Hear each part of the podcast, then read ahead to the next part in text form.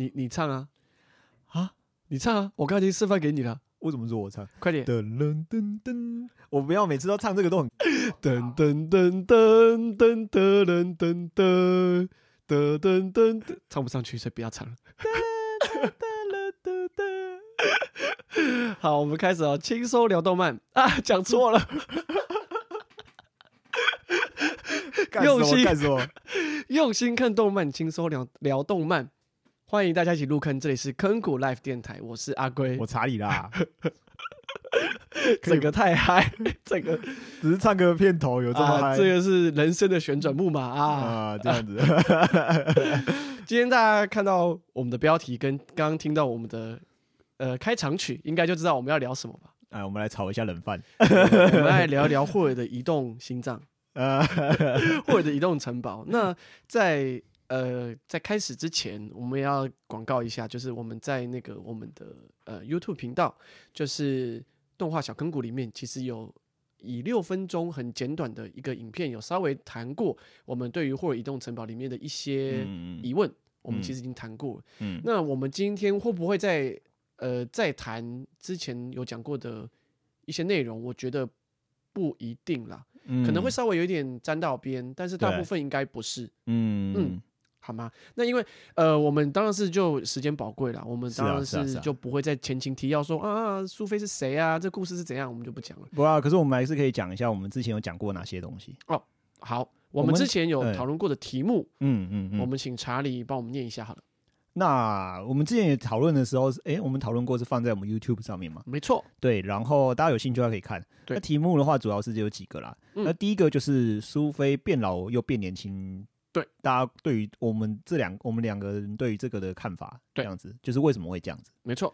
然后第二个就是说，最后苏菲的诅咒呢，到底有没有解开？嗯，嗯，听说这一段你今天有一些新的想法，想要再跟我们分享一下。嗯，就是关于变老跟变变年轻了。OK，因为现在又看了很多次，所以 有有时候会有点不一样的想法。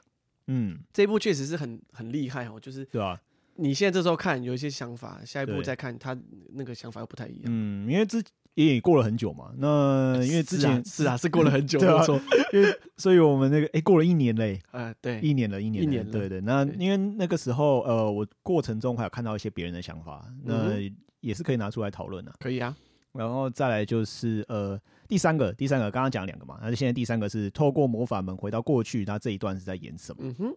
嗯嗯，然后第四个的话是黑色魔法门通的通往到哪里？嗯哼，没有错，嗯、这就是我们之前有在影片讨论过的一些题目。对，那今天可能也会稍微有提到沾到一些边啦。嗯，那我们就事不宜迟，嗯、我们赶快进入今天的讨论。嗯，那这些讨论就是其实就是我跟查理两个人的一些想法。嗯，那可能是我们有看过网络上的一些说法，或者是。呃，或者是没有，就是我们自己个人的想法。嗯，那如果说这个地方我们认同网络上的哪一个说法，我们就会特别把它讲出来。嗯，那其他的大部分都是我们自己想的啦。我们我们不会去呃把别人的想的东西，然后套在这里，就说啊，这是我们自己想的，不会。就是说，呃，大部分都是我们两个自己的讨论，或者是些我们自己的心得分享，这样。嗯嗯嗯。对，好，那所以第一个，我们今天要最开场的一个问题就是为什么？喜欢霍尔的移动城堡，OK？你喜欢他的哪里？嗯、哦，那查理，你要先说说看吗？你可以先说了，我要先说，对，你先说。好，我先说，我自己喜欢霍尔的移动城堡的原因是什么？就是我第一次接触这部片是在高中的时候，真的是完全看不懂。对对，可是，在看不懂的过程当中，你你那个脉络，你还是稍微大概知道在干嘛。嗯，嗯对。那我觉得有趣的是说，我觉得它很像，它整部动画很像是。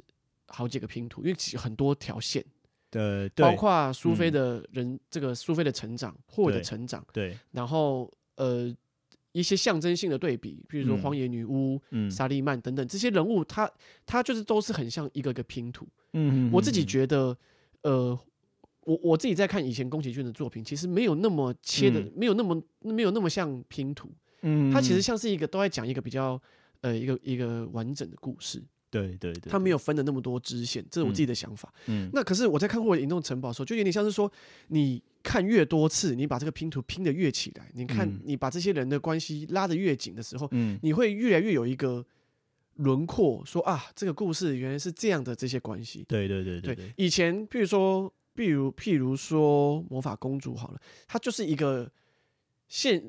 我不知道不知道该怎么形容，它可能是像是一个线性的故事，然后你就会、嗯、哦觉得很精彩然后，从头到尾就把它看完这样。对对对，对。可是霍尔的移动城堡有点像是说，你可以拆出来好多个小子题来讨论。可是或者是你线性看的话，你也可以很顺的看。对对对对对对，就说线性它是一个 OK，你可以这样看。但你仔细再去研究，你会发现它其实有很多小的子题目可以去讨论它。对对，所以我觉得它有趣的地方就在于说，你把它线性看完，你会觉得啊很好看，很有趣，魔法很酷。嗯、对。但是你仔细再去研究剖析它的时候，你又会发现说，它其实有好多的支线，嗯，小的题目你可以去研究跟细部去探讨，对对，这是我觉得它为什么这么我这么喜欢它跟吸引它的原因。呃，不是我吸引他，是他吸引我，对不起。OK OK，对，这是我很喜欢的原因。这样，嗯，那其实我我以前看的时候，我看的时候更早了，哦，国中啦，国中就是很年轻的时候看，我根本不知道他演三小，嗯，真的，我根本看不懂。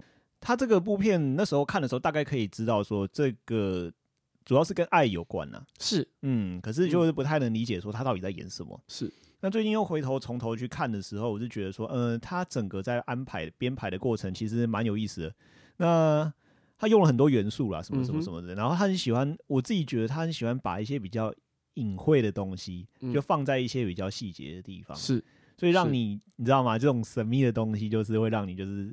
爱的，就是爱那恨的牙痒痒的，是因为你想要知道他什么意思，你就有时候会重复多看几遍。对对，然后呃，然后因为因为有些东西其实也不是说我们完全可以理解啦，就是有些东西我们大概大概只能推估了。然后我自己是不喜欢了。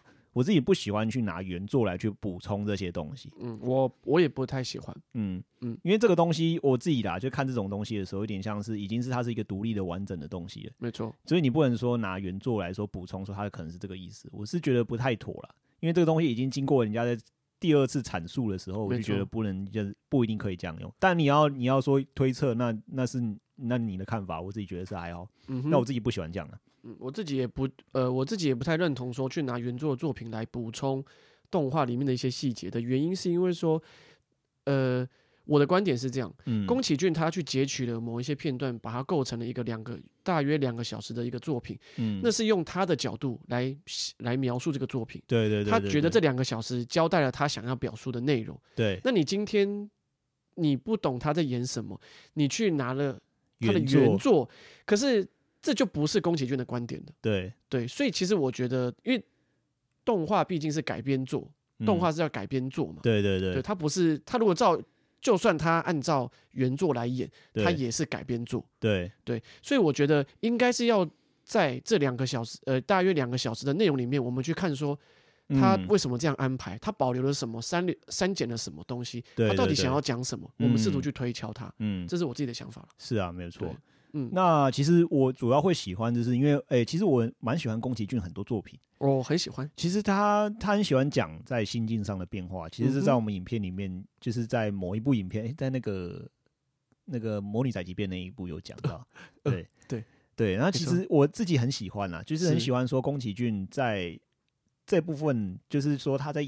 阐述他心境上的变化。嗯，在一个人他是在还开始，就是你你看着你看着这个剧情，嗯，你就很像在跟这个角色一起成长。没错，所以你就是说他那个也是一个很线性的在成长过程，所以你就会得到一些灵感或启发。嗯，他在很短时间内，就是两个小时之内，你就看到一个角色他的成长变化。嗯，这个就是我为什么很喜欢宫崎骏，他有时候他的他的作品就是这样子。嗯，对。诶，当然可以给我们生活上面一些激励跟勉励啦。史俊，我觉得他、嗯、他很厉害的，呃，我自己很喜欢宫崎骏很厉害的地方是说，他用他有时候用很少量的对比，你就可以很明显的看到角色的性格。嗯，然后他又在呃大概一个小时、两个小时以内的这种很少的篇幅，他可以让你快速的感受到角色的成长。嗯，对，然后又可以打到你的点，就是你好像也感同身受，说，哎，对，这种。这有既视感，我好像以前仿佛也经历过这一段的呃呃过程，对对，所以我真的是觉得宫崎骏在这一段在描述像你刚刚说的这个心境上的变化，或者是人物的成长，他很有他独特的一套，嗯，他非常厉害。然后因为这一部啦，这一部我觉得他是在别的别的里面比较少，就是宫崎骏里面啊，比较少在讲爱这件事情。也是有啦，你指的爱，我应该是说男女之间的爱吗？对，以爱这种当主要的篇幅，嗯嗯嗯嗯，我觉得是这一部这一部在有比较有就是成分比较多的是，就是就是这一部了。那我问你，波妞那个算爱吗？波妞，哎、欸，波妞可能也是哦。嗯，没关系，这个我们因为波妞是我们之后的影片的一个，我们已经预计好要做波妞的推荐影片。那目前它还在慢慢的孕育当中。但我不是说它就重叠，我自己觉得是还好，你知道吗？嗯、可是主题重叠，我觉得倒是倒是还好。以比较成熟的男呃男女之间的爱来说，宫崎骏的的这一部《霍尔的移动城堡》确实是比较跟其他作品稍微比较不同。嗯，对，它确实是比较稍微比较成熟一点。因为呃，如果你今天拿波妞来比的话，波妞是比较小孩子之间，就是喜欢跟爱之间。对对对对，我觉得它还还是有点不太一样。嘿，对对对，嗯，稍微的确有点不太一样。对，是额外额外的话题啊。对啊，这个就是我讲一下为什么我我比较喜欢的原因。嗯哼，OK。好，那我们这边下一个问题，我们就快速来聊一下。说我们刚刚一直有琢磨在宫崎骏对于心态上、角色心态上的改变嘛，所以我们这边就来聊聊苏菲跟霍尔的人设，在他们相遇之前，嗯，可能是一个什么样的呃个性是什么样？后来两个人呃相遇了之后，经历了一些事件，他们的人设又有什么样的改变？嗯，我我拿个小。小小抄哦，可以可以可以可以可以可以，你看一下，你看一下，有觉得很扯吗？就是我还要我还要看笔记，呃，还好啦，因为我有时候也忘记。哦，就是我在我在一开始看的时候，我觉得苏菲的人设有一个很大的点，嗯、就是呃负面跟悲观，呃，或者是他对自己比较没有那么信心自信。对，就是一开始我觉得这个。我觉得那个情境设计的非常好，在一开始的时候，他不是住，他不是住在那个火火车会经过的那个上面嘛？对对对对。然后不是有那个烟烟会呛上来嘛？对。然后我就在想说，我谁会谁会想要住在那种地方？呃，就是你你我自己觉得说，他用一种环境上表现出来一种人物，然后会让你觉得说，哇靠，火车经过这边会站，这边会。颤抖，可是他意思意思有点像是，因为那是他爸留给他的，是，所以他从那那种他他从那个角度一路带到说，这个人他因为是父亲留给他的帽子店，帽子店，然后他不去正视他自己喜欢什么，想做什么，嗯，所以他死守的那间店，嗯，的那种就是那种很没有自信，或者是说没有正视自己的那种感觉，对，他用很很侧面跟很。简单的方式就这样带给观众，嗯、我自己觉得就是非常的形容的非常的好，嗯嗯，对，所以这是我认为苏菲在还没遇到霍尔之前，他的一个很简单明了的一个形象，跟他的人设，嗯啊、呃，我记得讲霍尔的之前的嘛，霍尔的人设就是呃就幼稚嘛，我自己觉得啦，就幼稚嘛。然后，因为你当然可以说，因为他的心脏就是还停留在他小时候，所以他表现出来很幼稚。当然，我觉得你要这样去为他辩解，我觉得 OK 了。嗯，就是说他的心态上也是逃避了。嗯，然后我觉得他有很幼，就是很处理事情的方式很像小孩子。然后他追求的是一种外表上的光鲜亮丽。哎，是对于自己内心的呃渴求欲望是什么，他可能没一样。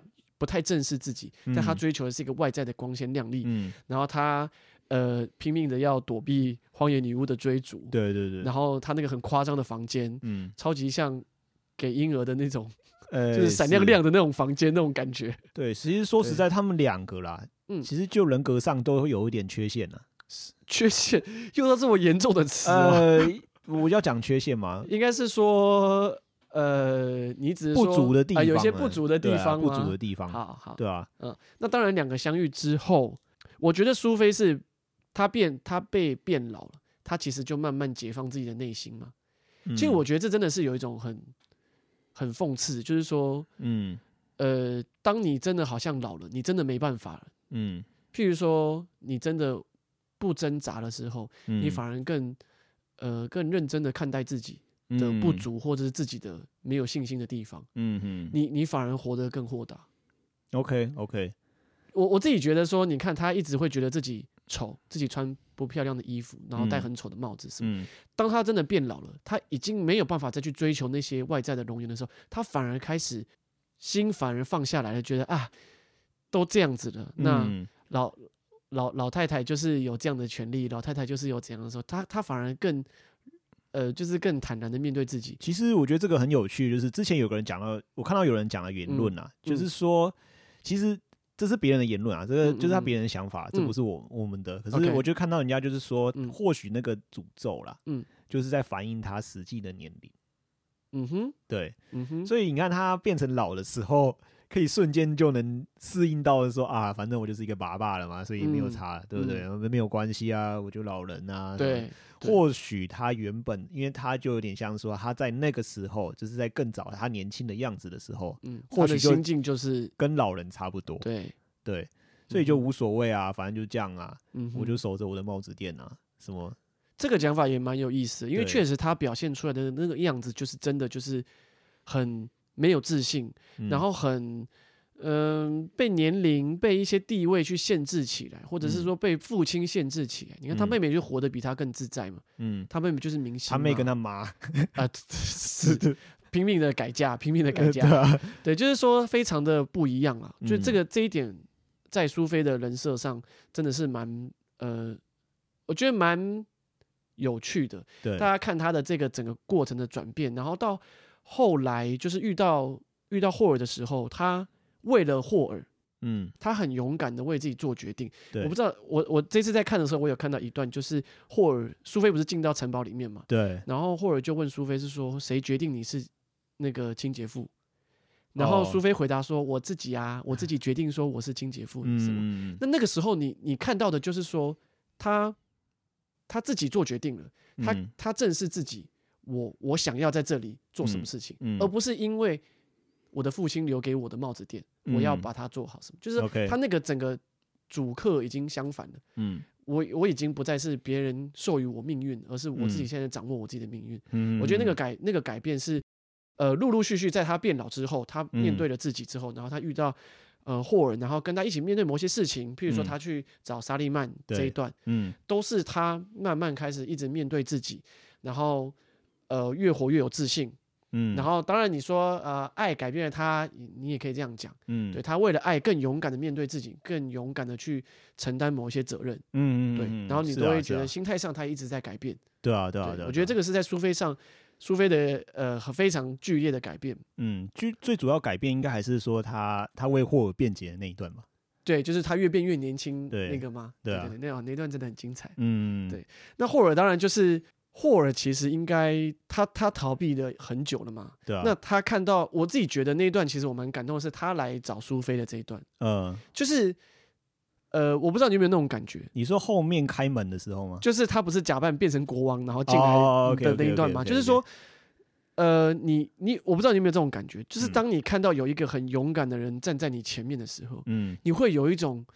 呃，你自己也想要对，想要为他做一点什么？对对对。然后你这个时候，你也是你也是会燃起很勇敢的心。对。那我觉得霍尔就是一直在等着那个人的出现，那那个人就是苏菲。嗯。对，那这个人很勇敢的为了他去王宫，他很勇敢的也想要为霍呃为苏菲做一点什么。对对。所以他也面对了自己该面对的事情，所以他也站了出来。对。所以所以其实我觉得这就是一个相辅相成了，就这两个角色有点像是呃一起。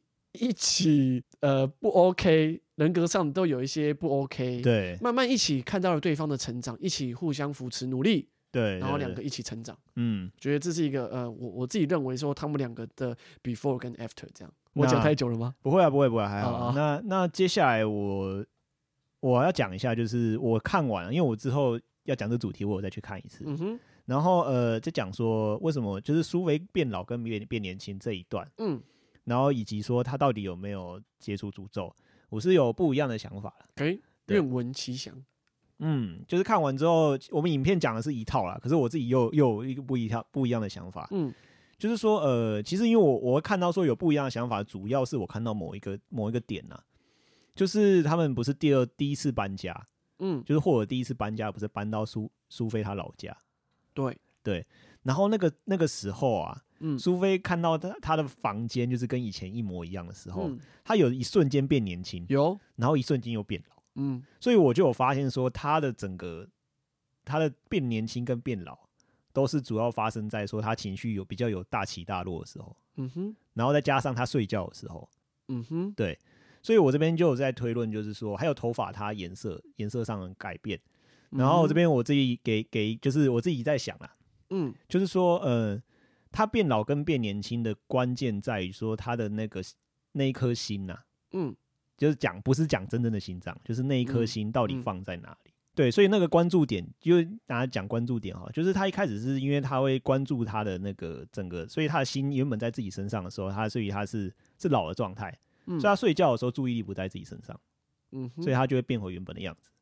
嗯哼，对，所以然后，因为他那个时候还没有跟人产生连接，所以他在第一次变回来，就是为霍尔辩解的时候，他或许那个时候还没有喜欢上霍尔，嗯，所以他那个时候只是自己为他辩解，他还没有喜欢上他，那个过程中可能还没有，所以他头发是变为成原本的颜色，嗯哼，对，所以当他的那个过程，所以他那个时候是为他全全心全意为他辩解嘛，嗯，所以他那个时候头发就变成原本那个颜色，嗯，然后在之后因为。喜欢他，开始喜欢他，开始爱上他嘛。嗯，然后因为那个过程中，爱这个东西，我自己觉得是说，是两个人，这不是说我单方面就是为你，所以他会想到自己，也会想到他。嗯，所以，所以他头发后面的时候，他到后面的时候变回年轻，头发还是灰的，这是我的想法。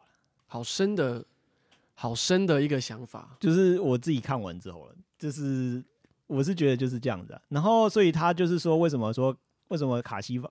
卡西法他不是说，你只要看穿我的诅咒，嗯，我就能解决你的，就是你看穿他跟霍尔的契约吗？他就能解决他的诅咒，就是因为他这个过程就是心也是霍尔他是心脏实体互换的过程嘛，对，那他们其实实际上是一个感感情上互换的一个过程，一个一个交流的过程啊，所以我觉得这个之间可能有一些异曲同工之妙。哦，好深哦，啊呃，是我讲的听不懂吗？呃，有一点。真的、哦、好吧？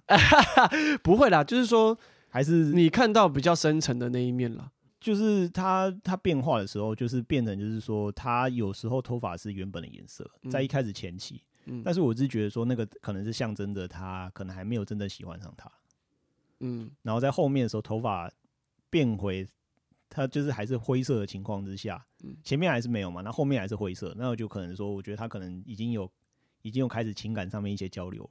嗯，所以才会有那个颜色代表出，因为他就是变成是他有认同自己，嗯，会想到自己一点，然后也会想到霍尔，所以就有两个颜色，就是又年轻又又又灰色，嗯哼，你知道吗？然后如果我是单纯注意力不在自己身上的时候，就会是原本那个颜色，嗯，知道吗？不会想到自己，嗯，所以睡觉的时候也不会想到自己，嗯，所以就是回回复成年轻，然后又是原本那个颜色。啊，我觉得这个蛮有趣的想法，而且我相信这个想法应该网络上 不会有人有一样的。嗯、然后，因为你在一开始你会很关注变老的时候，你会很关注自己的外表，嗯，所以注意力会在自己身上，嗯，所以你就是会是那个爸爸的样子，老太婆的样子。其实我这这一点我真的蛮有，我觉得蛮有趣的，就是我一直在想一件事情，就是说、嗯、我我这是我自己在想的啦，就是我一直在想说霍尔，呃，从什么时候，嗯，知道说。这个苏菲是他小时候的苏菲，嗯，这个不在我这个不在我们的那个不在我们的 rundown 里面，嗯，我额外提一下，就是说我一直在猜，我一直在想这件事情，就是说霍尔什么时候发现了这个苏菲是他小时候的苏菲，嗯，是从最一开始，呃，他去救他去，呃，就是把那两个士兵打发走的那个时候，他当然我猜那个时候他应该知道了，嗯，他应该知道那个是。那个是苏菲，其实这个我不太知道，因为我自己在想一件事情，是说、嗯、会不会其实霍尔从头到尾都知道这个人就是他的那个苏菲，嗯、他小时候看过的跟卡西法缔结契约的时候的那个苏菲，嗯，可是他要怎么说出口说你是那个苏菲吗？他可能也不能理解说，我我的意思是说，假如你小时候看到一个人，那个人说、嗯、你一定要等我。我会回来找你，嗯，然后你长大，你你长大遇到他了，结果他好像不认识你，嗯，你要怎么开口跟他讲说你是我小时候的那一个？所以他可能对啊，他可能就一直在等他。所以我自己觉得说，霍尔其实是一直在等苏菲在跟他讲说，嗯，呃，我是我是那一个苏菲，嗯啊，这额外的话题啊，不知道为什么会谈到这边，嗯，是因为刚刚那个，是因为你下面有一个，你有写到说，呃，之前有一个。我们在频道上，对，有一个人来留言，呃，呃问我们一个问题，但是他后来应该是把它删掉了，嗯，所以我们就没有回复他。他问的问题是说，霍尔到底有没有爱着苏菲？嗯，对。那我一开始对于这个的解释是说，呃。他一开始可能没有，嗯，就是说有一个人小时候出现，说你一定要等我啊，我我一定会来找你，那你一定莫名其妙嘛，忽然出现又忽然消失，嗯，啥鬼啊？这个人是怎样？嗯，可是，呃，但是慢慢出现了之后，你跟这个人日久生情，然后他为了你做很勇敢的一些举动，他去勇勇敢，就是在某个就在前面有讲了嘛，就是那个桥段，就是说他去去找苏菲在。就是他那个苏菲去找沙利曼的时候，对，然后还有再来就是说他那个那个沙利曼那个时候开始攻击那个他们的城堡，嗯嗯的那一段，或者是说他们两个彼此更深的交流啦。那个时候霍尔就是说我终于找到说我要守护守护的对象，他那个时候是承认，但是我觉得主要还是说在那一个交流当中，两个人互相不管是对对方生气，嗯，或者是怎么样，那都是一种交流，嗯，那。我觉得那个过程当中，就是你越了解这个人，然后你发现对方其实是很真心的在在对待嗯。你的时候，嗯，其实我觉得那种交流是很，呃，你是真的，你你认知到人家是真心的时候，嗯，你你那个心就是会呃敞开来，嗯，那当然网络上也有些说法是说，苏菲打扫这个霍尔的那个城堡，就像是在帮他打扫除他内心的一些。呃，累积已久的那一些，你知道秽物吗？对对对对，就网络上有这种说法。那 我自己是抱持乐观的看法，我觉得 OK，你要这样解释也 OK。因为我自己的观点是认为说，霍尔的移动城堡这个城堡就像象征着霍尔的的心，嗯，对。那你要去，你要去做更深一步的去引述或者是衍生说，呃，这个这个这个呃，他帮他打扫或者是什么，嗯、我觉得 OK。这个我都觉得都还说得过，那、啊、主要还是讲说两个人的呃彼此交流啦，对，他们的坦诚，他们的互相呃真诚的交流，嗯，然后是让他们两个能够呃互相对对方喜欢的一个很重要的，我自己觉得是一个很重要的，这应该不是应该是到爱了啦，这不有，我觉得自己有爱了，这个已经没有已经超越喜欢了吧？当然，当然，我觉得，我觉得，嘿。哎，两个最后都亲亲了，啊、害羞了！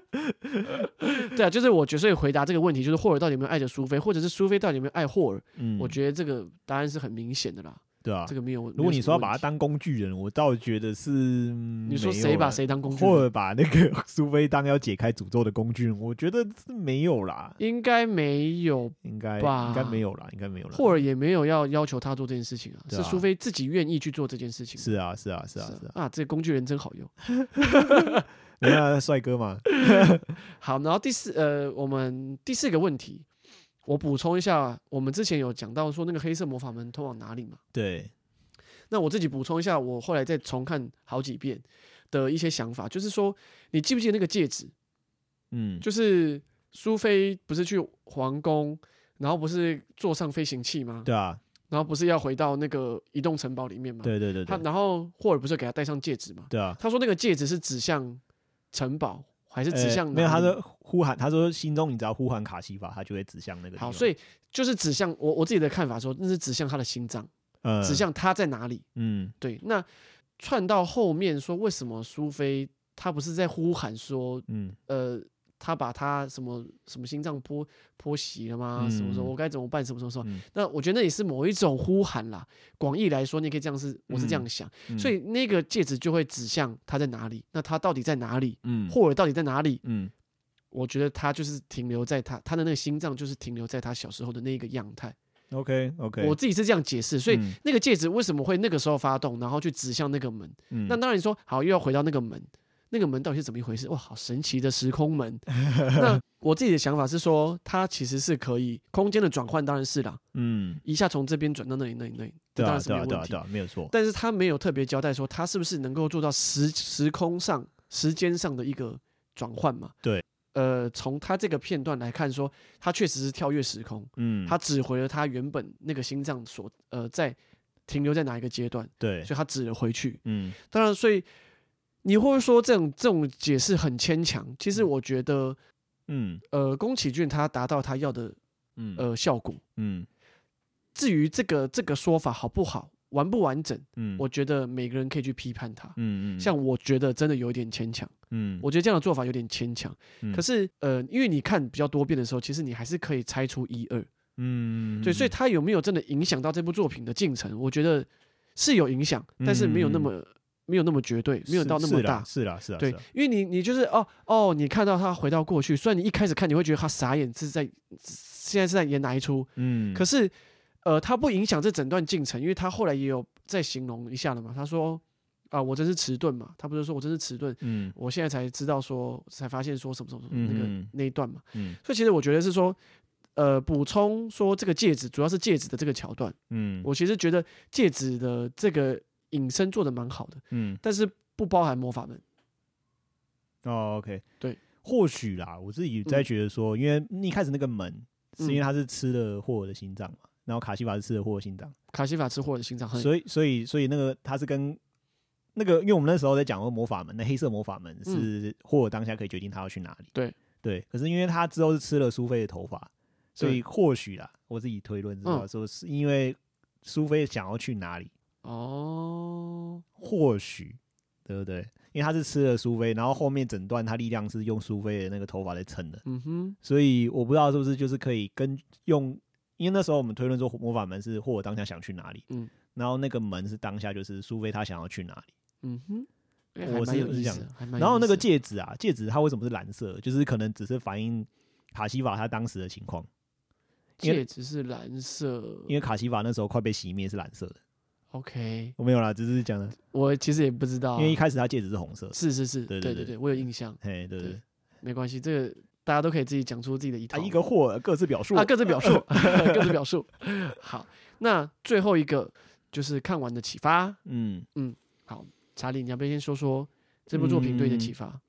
我觉得其实就是呃，就人在相处之间，当然有些过不是那么完美了。嗯，因为像这个过程中，我们就可以知道说，两个人其实实际上都是不不怎么完美。嗯，但是就是因为这两个人。都在一起，所以才让整个事情变得比较完美一点。嗯嗯嗯。所以就是说，在过程中，我们得到启发，就是说，我们有时候不一定，不一定他那个那个那个过去的那一个问题，或许在我们人之间相处的时候，他过那个问题可能后来就不会有那个问题，因为心境上都会变化。嗯哼。所以我们就是说，当然就是说，我们要对人。有一点耐心嘛，对不对？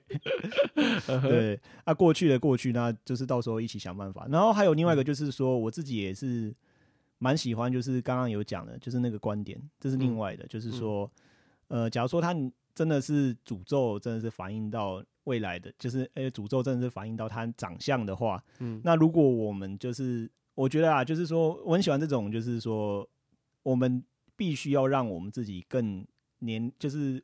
因为你反映出来，你就是一个老太样子，嗯，所以我们让我们自己更强大的时候，我们就可以克服比较多的问题，嗯，所以一切的问题都是要从我们内心这边开始先下手，嗯哼，所以就是这个是我自己觉得说我很喜欢，就是讨论到这一个部分了，嗯，心灵上的成长啦，然后或者是你处理问题的时候，永远都是要从自己内心的最深层那个问题先找出来，嗯哼，然后去解决那个问题，嗯，对对对，确实，我觉得霍尔的移动城堡，他这部讨论很多。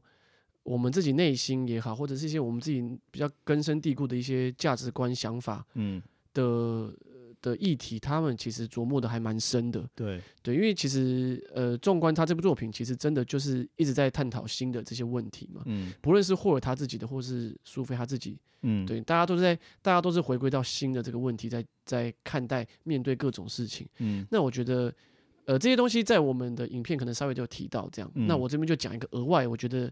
我自己蛮喜欢的一个的一个点是，呃，那只狗狗英英 跟呃跟稻草人吗？荒野荒野女巫，OK OK，跟原本已经可以自由的呃这个卡西法，嗯、后来其实大家还是聚在一起。哦，OK，, okay 就是我觉得，啊、我觉得这个启发有一点，就这个应该不能说启发啊，就是说苏菲她呃面对自己自己做决定了之后，嗯。她为什么愿意让呃荒野女巫继续跟着他们？为什么愿意让英英跟着他们？其实他一开始就也是有让他跟着他的。这这一点其实我一直在思考，是说你这个人明明就是在扯你后腿，嗯，你为什么要让他继续跟着你？他是因为他你才变这样，对，哎，他这个人这么坏，对啊，然后他还在那边跟你说风凉话说，说哦，我没办法把你变回去，就是这种人这么坏，然后你还是让他跟着你一起，嗯，然后英英更不用讲啊，那只狗就是沙利曼的的走狗啊，走狗啊，那你为什么还要让他跟着你一起回城堡？嗯，就是我自己的我自己的想法是，我在我在我自己的想法是说，他愿他愿意为他自己的做的决定负责，嗯。即便这个决定在外人的眼眼里看起来多么的不合理以及不正确，嗯，嗯，但是他愿意为这个事情负责，跟他坚定的想法，就会让这些事情有改变。对，这个是我自己的想法，或者是他选择放下那个过去的那些，对，然后营造出来的结果，嗯，呃，当然不一定每一个结果都是好的。我说现实社会，但是以这个故事来说，嗯，他大家是相处的和乐融融的，对。对，这这个启发是之前比较少提到。那主要是我觉得还是回归到说，呃，苏菲她勇于面对自己，跟她呃有坚定的内心，嗯，她她愿意呃，不管是有自信，或者是她呃愿意正视自己内心的一些想法，嗯，所引发的一个结果。所以就是等于是说我放下我过去那些成见，或者是所有的问题，我都一不。不去，就是那些问题，我都全部都把它放下去。嗯，然后后面的那些问题，我我们再来去看怎么怎么去面对。对对对，所以他那个个性从一开始到后面其实变化变化很大。他每个人后面每个都亲呢。对啊，对吧？对啊，而且连稻草人，就是这这也是个非常非常蛮特别的一个点，就是说他变成老人之后，他反而对很多事情很云淡风轻。嗯，然后对待像最后亲稻草人那段，我也是觉得嗯。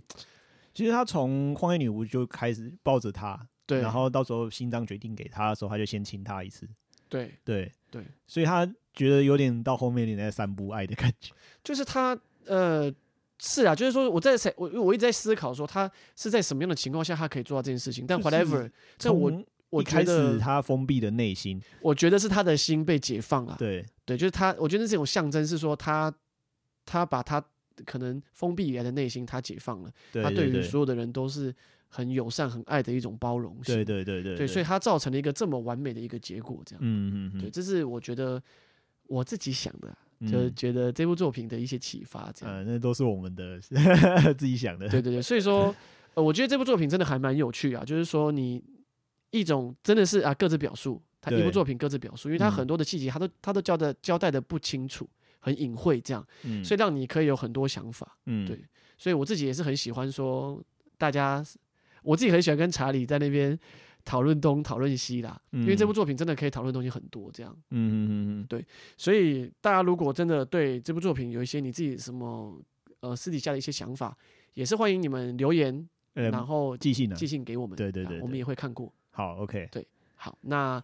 我们今天就分享到这边，好，就先这样子。好，那我们下次见，拜拜，拜拜。